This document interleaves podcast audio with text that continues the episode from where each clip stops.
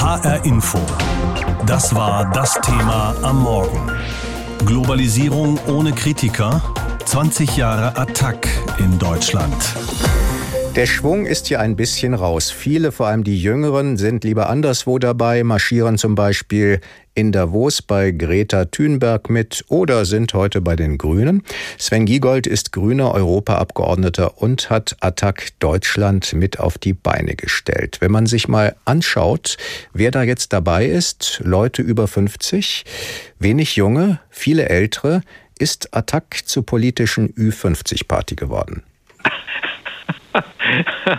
naja, also zunächst mal muss man ja sagen, dass Attac mit vielem, was äh, damals gesagt wurde, recht behalten hat und ähm, heute vieles, was wofür Attac damals alleine stand, von vielen vertreten wird. Also das äh, darf man doch zum 20. Geburtstag zuallererst mal sagen. Mhm. Ähm, heute sagt keiner mehr, die Finanzmärkte sind effizient, regulieren sich selbst und sollten am besten in Ruhe gelassen werden. So war das damals aber. Mhm, das stimmt, aber das heißt ja auch, dass diese Forderungen zum Mainstream geworden sind. Damals hörte sich ja vieles sehr radikal an, was heute eben Mainstream ist. Ist das ein Grund dafür, dass Attac doch ziemlich alt aussieht? Ist es äh, jetzt Mainstream geworden äh, oder sind die Forderungen praktisch bisher nicht realisiert. Äh, deshalb ähm, würde ich sagen, die Finanztransaktionssteuer, die Ursprungskernforderung ist bis heute nicht realisiert, weil nach wie vor die Akteure an den Finanzmärkten in ihrer Mehrheit so mächtig sind, äh, dass sie das bisher verhindert haben und leider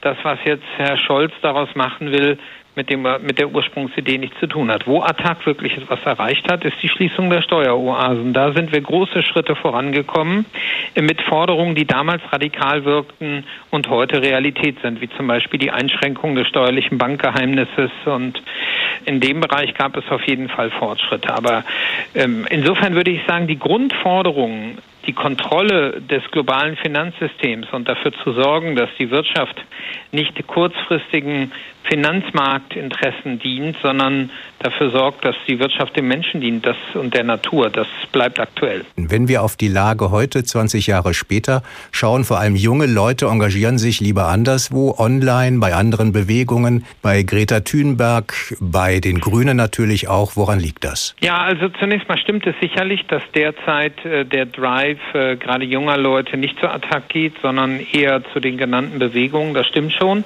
Ähm, woran liegt das? Ich glaube natürlich, dass die Klimakrise derzeit von Menschen zuvorderst als Problem empfunden wird. Und ähm, auch das ist natürlich eine Frage nach dem Wirtschaftssystem. Also es geht darum, warum eigentlich unser Wirtschaftssystem dafür sorgt, dass wir so raubbauartig mit der Natur und mit dem Klimasystem umgehen. Aber darauf äh, sind eben Antworten zu finden, die nicht unbedingt innerhalb des ursprünglichen Attack-Konsenses lagen. Und Attack fällt es schwer, in diesem Bereich wirklich etwas Originelles zu sagen. Und ähm, deshalb strömen die Leute vielleicht eher anderen Bewegungen zu. Liegt das vielleicht auch an den Rahmenbedingungen? Attac ist ja keine Organisation mehr, die ja Gemeinnützigkeit für sich beanspruchen kann. Also wer an Attac spendet, kann das nicht von der Steuer absetzen. Die Begründung der Finanzbehörden war 2014, dass Attac eine Art radikaler Propagandaverbreiter ist.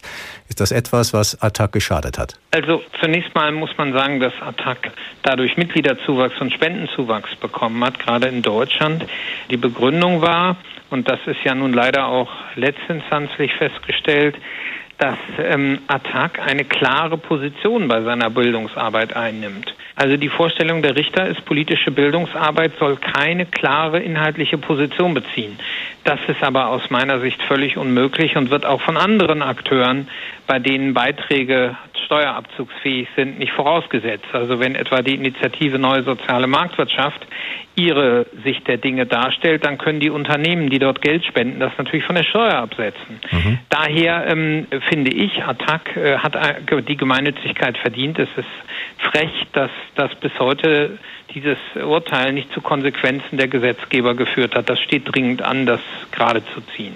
Wird das vielleicht doch mal geschehen? Die Finanzkrise von 2007 lieferte Attac Deutschland ja einen regelrechten Wachstumsschub. Im Moment haben wir die Finanzkrise nicht, aber sie könnte ja wieder kommen. Das haben Sie gesagt, dass wir keine Finanzkrise haben. Sie ist vielleicht nicht akut, aber schauen Sie auf Ihr Sparbuch. Sie bekommen keine Zinsen mehr. Und das zeigt ja, dass etwas gehörig schief liegt mit unserem Finanzsystem. Ist das das neue Und Thema für Attac? Das würde ich vielleicht so nicht sagen, aber es zeigt eben, dass das Finanzsystem nicht stabil ist.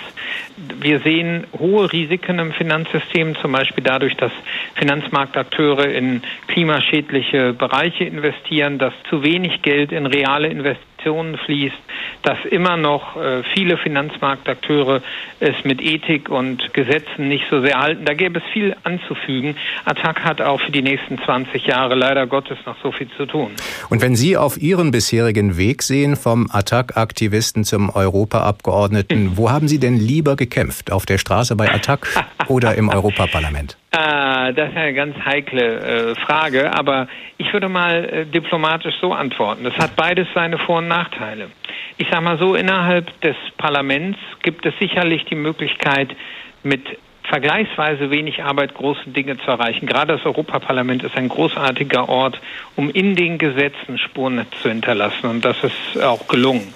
Auf der anderen Seite gibt es natürlich im Umgang miteinander in der Parteipolitik äh, so manche Deformationen, da hat es mir bei Attac doch besser gefallen. Also es gibt, es hat beide Seiten, aber ich bin diesen Weg sehr gern gegangen, weil man hier wirklich was durchsetzen kann. Der Name sollte ja Programm sein. Attac, ein Angriff auf die Eliten in Wirtschaft und Politik, die einfach nicht genügend tun für die normalen Bürger. Erst war es in Frankreich so, dann kam Attac auch nach Deutschland. Jutta Nieswand über das, was war und davon heute übrig geblieben ist. Eine andere Welt ist möglich. Das ist der Slogan, mit dem Attac einmal angefangen hat, erinnert sich Roland Süß, selbst seit Gründung von Attac Deutschland in Frankfurt dabei. Das ist der Slogan, der immer noch gilt, dass es halt eben nicht immer nur halt eben in Richtung neoliberaler Entwicklung gehen kann, wo halt eben Konkurrenz im Fokus steht, sondern dass man ganz einfach auch andere Alternativen denken kann. Vor allem nach den Protesten in Genua 2001 gegen das G8-Treffen der acht größten Industrienationen sei Globalisierungskritik mehr öffentlich diskutiert worden. Damals ist Roland Süß selbst mit Attac in Genua gewesen. Erst auf der Rückfahrt hat er erfahren, was da mit einigen Demonstranten in den italienischen Gefängnissen passiert ist. Das war teilweise wirklich systematische Folter gewesen in den Gefängnissen und nicht nur in einem, sondern in mehreren Gefängnissen gleichzeitig. Es hatte ganz einfach eine neue Qualität, wie man halt eben mit Bewegungen teilweise umgeht. Aber natürlich gibt es immer wieder Auseinandersetzungen, wo natürlich Widerstand halt eben versucht wird zu kriminalisieren. Zusammen Zusammenstöße mit der Polizei hat es immer wieder gegeben auf den Demonstrationen, die Attac mit anderen sozialen Bewegungen organisiert hat. Wie bei den gewaltsamen Protesten gegen das G20-Treffen der 20 wichtigsten Industrie- und Schwellenländer in Hamburg 2017. Auf den Vorwurf, sich nicht ausreichend von diesen Ausschreitungen distanziert zu haben, hat Attac mit einem Statement reagiert. Mit den sinnlosen Zerstörungen im Schanzenviertel habe man nichts zu tun gehabt und lehne sie auch ab. Judith Amler aus Rosenheim ist 2015 bei Attac eingestiegen zu den Protesten gegen das G7-Treffen der sieben bedeutendsten Industrienationen in Elmau. Da ging es vor allem um die beiden Freihandelsabkommen TTIP und CETA. Wir sind tatsächlich sehr, sehr stolz auf die gelungenen Proteste gegen TTIP und CETA. So ein breites Bündnis zu schaffen, so viele Menschen zu mobilisieren, so viele Menschen aufzuklären über die Gefahren, so dass auch ganz klar wurde, das ist nicht durchsetzbar. Dieses Freihandelsabkommen und trifft auf allergrößten Widerstand in der Bevölkerung. Tatsächlich ist TTIP zwar vom Tisch, aber eine echte Alternative scheint es auch nicht zu geben, bedauert Roland Süß von Attac. Dabei habe Attac selbst alternative Konzepte entwickelt, hin zu einer sozialen sozialökologischen Transformation. Eine Veränderung der bestehenden Verhältnisse sowohl im sozialen als auch in den ökologischen Fragen, dass das nur zusammen denkbar ist und dass es auch nur zusammen geht. Das Thema Klimawandel spielt also auch für Attac eine wichtige Rolle. Und es wurde auch nicht verschlafen, meint Hendrik Sander. Er hat für die Rosa-Luxemburg-Stiftung eine wissenschaftliche Studie zu Attac verfasst. Dennoch sieht er, dass Bewegungen wie Fridays for Future Attac den Rang ablaufen. Es geht tatsächlich darum, dass da viele junge Menschen zusammenkommen und Lust haben, auch mit Gleichaltrigen aktiv zu sein, dort eine große Dynamik und einen Abenteuergeist erleben und das eben nicht mehr so von Attac vertreten werden kann, weil es tatsächlich so ist, dass dort jetzt vor allem ältere Menschen schwerpunktmäßig aktiv sind und langfristig an Themen gearbeitet wird, wo durchaus auch Gremienarbeit notwendig ist. Und das ist, glaube ich, einfach für viele Menschen nicht mehr interessant. Die Menschen wollen sich kaum noch an Organisationen binden, meint er, sondern sich lieber vereinzelt in Kampagnen für bestimmte Themen engagieren. Der Höhepunkt globalisierungskritischer Organisationen wie Attac ist seiner Ansicht nach vorbei. HR Info. Das war das Thema am Morgen. Globalisierung ohne Kritiker. 20 Jahre Attac in Deutschland.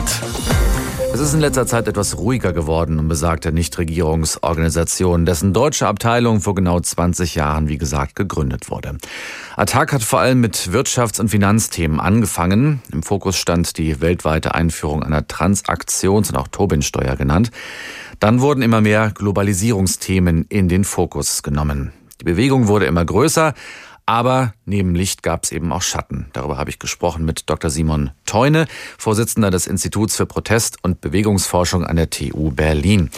Im Zusammenhang mit den gewalttätigen Demonstrationen gegen die EZB-Eröffnung in Frankfurt 2015 war das und gegen den G20-Gipfel in Hamburg 2017 wurde Attac vorgeworfen, sich nicht klar von Militanz und Zerstörung zu distanzieren.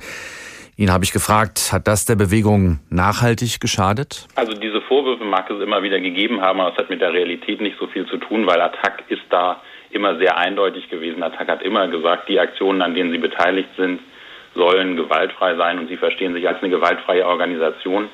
Und insofern ist das eine Scheindiskussion im Grunde genommen. Blicken wir auf die Anfänge zurück. Attac erlebte einen Aufschwung durch die Wirtschaftskrise 2007, aber seit, sagen wir, rund sechs Jahren stagniert die Mitgliederzahl in Deutschland bei 29.000. Warum scheint zumindest der Schwung raus zu sein? Na, ich würde vielleicht noch weiter zurückgehen. Attac ist ja gegründet worden äh, 2000 und hat einen richtigen Aufschwung gehabt 2001 nach den G8-Protesten in Genua. Und da gab es ein exponentielles Wachstum. Und Attac ist als die Organisation der Globalisierungskritik wahrgenommen worden. Das heißt, es gab damals viele Menschen, die von der Idee angezogen worden sind, dass man Wissen zur Weltwirtschaft und Finanzmärkten breiter streut und auch möglichst viele in die Lage versetzt, für mehr Steuergerechtigkeit und soziale Gerechtigkeit zu argumentieren.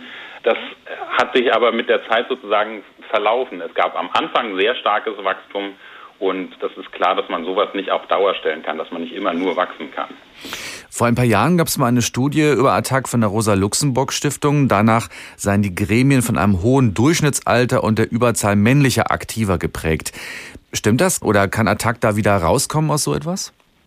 Naja, also Attac ist es damals gelungen, Menschen, die in den 70er und 80er Jahren schon mal aktiv gewesen sind, eine politische Heimat zu geben. Und für die Generation ist es auch bis heute attraktiv, zu Attac zu gehen. Und für die jungen Leute ist das jetzt in den letzten 10, 15 Jahren vielleicht nicht mehr so attraktiv gewesen, weil es einfach auch andere Optionen gibt.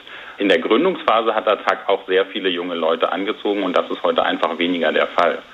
Im Grunde genommen hat man dieses Rekrutierungsproblem bei vielen Organisationen, dass man äh, sozusagen die Gründungsgeneration mitnimmt und die wird dann mit der Generation älter. Es wird dann aber schwierig, neue Leute ranzuziehen. Und Attac hat das mit Noja versucht also eine Jugendorganisation zu gründen. Und das war auch nicht besonders erfolgreich, eben einfach deswegen, weil sich junge Leute heute in anderen Organisationen oder in anderen Zusammenhängen organisieren. Vor rund einem Jahr hat der Bundesfinanzhof dem Netzwerk die Gemeinnützigkeit aberkannt. Attac versuche die politische Meinung zu beeinflussen, so die Begründung. Wie sehr kann das denn einer solchen Organisation finanziell oder vom Ruf her schaden? Also es war für Attac auf jeden Fall ein harter Schlag, weil natürlich das die Arbeit an vielen Stellen schwerer macht. Vor allen Dingen, weil natürlich die Gemeinnützigkeit für viele ein Anreiz ist zu spenden. Es ist ein Signal des Staates, dass Engagement für Demokratie und Menschenrechte für eine gerechte Welt nicht als förderungswürdig eingeschätzt wird. Und das ist natürlich auch schwierig für die Leute, die bei Attac engagiert sind, die das entfremdet auch von den Institutionen dieses Staates. Und das löst auch eine Trotzreaktion aus, jetzt erst recht. Tatsächlich hat Attac auch nach dem Entzug der Gemeinnützigkeit noch mal mehr Spenden und neue Mitglieder bekommen. Aber mittelfristig führt das natürlich dazu, dass das Urteil zum Anlass genommen wird, auch, auch anderen politisch aktiven Vereinen die Gemeinnützigkeit zu entziehen. Und das ist natürlich ein fatales demokratiepolitisches Signal, dass sozusagen Engagement, das selbstlos und im Sinne der Allgemeinheit ist, aber nicht als gemeinnützig anerkannt wird, weil es eben kein der relativ erratisch zusammengewürfelten Zwecke in der Abgabenordnung entspricht. Das ist sozusagen für viele andere Organisationen auch ein Signal, nicht nur für Attac. Sie haben eben schon von Bewegungsalternativen gesprochen quasi. Derzeit ist ja das Klima im Mittelpunkt von Protesten wie von Fridays for Future beispielsweise. Was muss eine Organisation tun, um langfristig erfolgreich zu sein? Puh, das ist schwer zu sagen, das so in der Allgemeinheit dann ein Erfolgsrezept rauszugeben. Also Attac hat ja schon sehr früh ganz unterschiedliche Themen aufgegriffen. Neoliberalismus, Frieden, Demokratie, Umwelt und Verkehr. Die haben zum Beispiel 2003 gegen den Irakkrieg mobilisiert. Das heißt, es gab schon früh äh, von den Mitgliedern auch das Bedürfnis, nicht nur auf ein Thema sich zu konzentrieren, sondern sehr breit auch sich zu engagieren. Das ist damals auch kritisiert worden, dass man sich auf ein Thema konzentrieren müsste und für ein Thema stehen müsste. Aber das lässt sich eigentlich nicht so allgemein sagen, dass das unbedingt ein Erfolgsrezept ist, weil das führt dann dazu, dass man äh, sozusagen eine NGO wird, die auch stärker sich professionalisiert in der Regel, dass sozusagen man daran arbeitet, Expertise zu generieren, wie das Umweltorganisationen zum Beispiel machen. Das kann ein Erfolgsrezept sein, aber muss es überhaupt nicht. Also es gibt auch andere kleinere Organisationen, die in dem Themenfeld arbeiten, die auch genauso stagnieren wie Attac. Damals ging es vor allem um Umverteilung. Eine Steuer auf Aktien- und Finanzgeschäfte sollte her. Finanztransaktionssteuer, so hieß das Wort Ungetüm. Das Ganze international abgestimmt. Daraus ist bis heute nichts geworden. Aber was wurde überhaupt aus den Prognosen und Forderungen der Globalisierungskritiker vor 20 Jahren? Ist alles so gekommen wie befürchtet oder doch eher nicht? Alisa Schmidt mit einem Rückblick. Obwohl von niemandem gewählt, spielen Banker, Spekulanten und die Manager dubioser Fonds Schicksal für Millionen von Menschen. Diese Worte wiederholte Peter Wahl, Mitbegründer von Attac Deutschland, zum zehnjährigen Bestehen der NGO in Berlin. Ein Mantra, das Attac seit ihrer Gründung permanent predigte, hatte sich erfüllt. 2008 kam es zum Zusammenbruch der US-amerikanischen Großbank Lehman Brothers und mit ihm die Finanzkrise. Die Kernforderungen nach einer Regulierung durch den Staat und einem anderen sozialen Finanzsystem fanden plötzlich Gehör, auch in der Politik, wie Werner Rätz erklärt. Der 68-Jährige ist Gründungsmitglied von Attac, hat unter anderem die Blockupy-Proteste in Frankfurt mitorganisiert und kümmert sich im Koordinierungskreis um sozialpolitische Themen. Wir haben in der großen Bankenwirtschaftskrise 2008, 2009 ganz deutlich gesehen, dass unsere Forderungen nach einer stärkeren Rolle des Staates, dass unsere Forderungen nach einer stärkeren Rolle der öffentlichen Daseinsvorsorge sehr wohl in der Krise akzeptiert und angenommen worden sind. Die erste konkrete Forderung von Attac, eine Finanztransaktionssteuer. Mit Kampagnen wie Steuer gegen Armut und öffentlichkeitswirksamen Protestaktionen brachten sie das Thema immer wieder auf die politische Agenda. Mit der aktuellen Forderung von Bundesfinanzminister Olaf Scholz nach einer EU-weiten Steuer scheint Attac sogar kurz vor dem Ziel. Die Umsetzung hat allerdings wenig bis gar nichts mit den Forderungen von Attac zu tun. Während Attac vor allem den Handel von Derivaten besteuern will, plant Scholz ganz nach dem französischen Vorbild eine reine Börsensteuer. Doch die Themen hatten nicht nur eine Strahlkraft auf die öffentliche Meinung, sondern förderten auch den Austausch zwischen Bewegung und Politik im personellen Sinne. Gründungsmitglied Sven Giegold sitzt heute beispielsweise als Grünen-Abgeordneter im EU-Parlament. Und umgekehrt ist Ex-SPD-Parteivorsitzende Andrea Nahles während ihrer Politikkarriere Attac als Mitglied beigetreten. Und auch für den CDUler Heiner Geißler war 2007 klar, dass er Teil dieser Bewegung werden musste. Für mich war das etwas Selbstverständliches. Im Grunde genommen war mir klar, äh, dass äh, Attac zu den Organisationen gehört, die man unterstützen muss. Doch es gibt sie auch, die Erfolge von Attac. Vor allem haben sie die Bundesregierung mit ihrer PEP-Kampagne davon überzeugt, kein Entgeltsystem für Psychotherapie und Psychosomatik einzuführen. Eher kleine Punkte in der großen weltweiten Globalisierungskritik. Werner Rätz sieht das anders. Diese Vorstellung, dass Wirtschaftspolitik eine alternativlose Veranstaltung sei, die ist völlig gebrochen. Kein Mensch behauptet heute mehr, dass es keine Alternative, keine andere mögliche Wirtschaftspolitik gäbe. Was das Erbe von 20 Jahren Attac angeht, unterm Strich sind die wirklich messbaren Erfolge in ihren Herzensangelegenheiten ausgeblieben. Was bleibt, sind die fehlenden Antworten auf die offenen Fragen der Globalisierungskritik. Und die wird Attac wohl auch noch in Zukunft beantworten wollen. Dreimal pro Stunde ein Thema. Das Thema in HR Info. Am Morgen und am Nachmittag.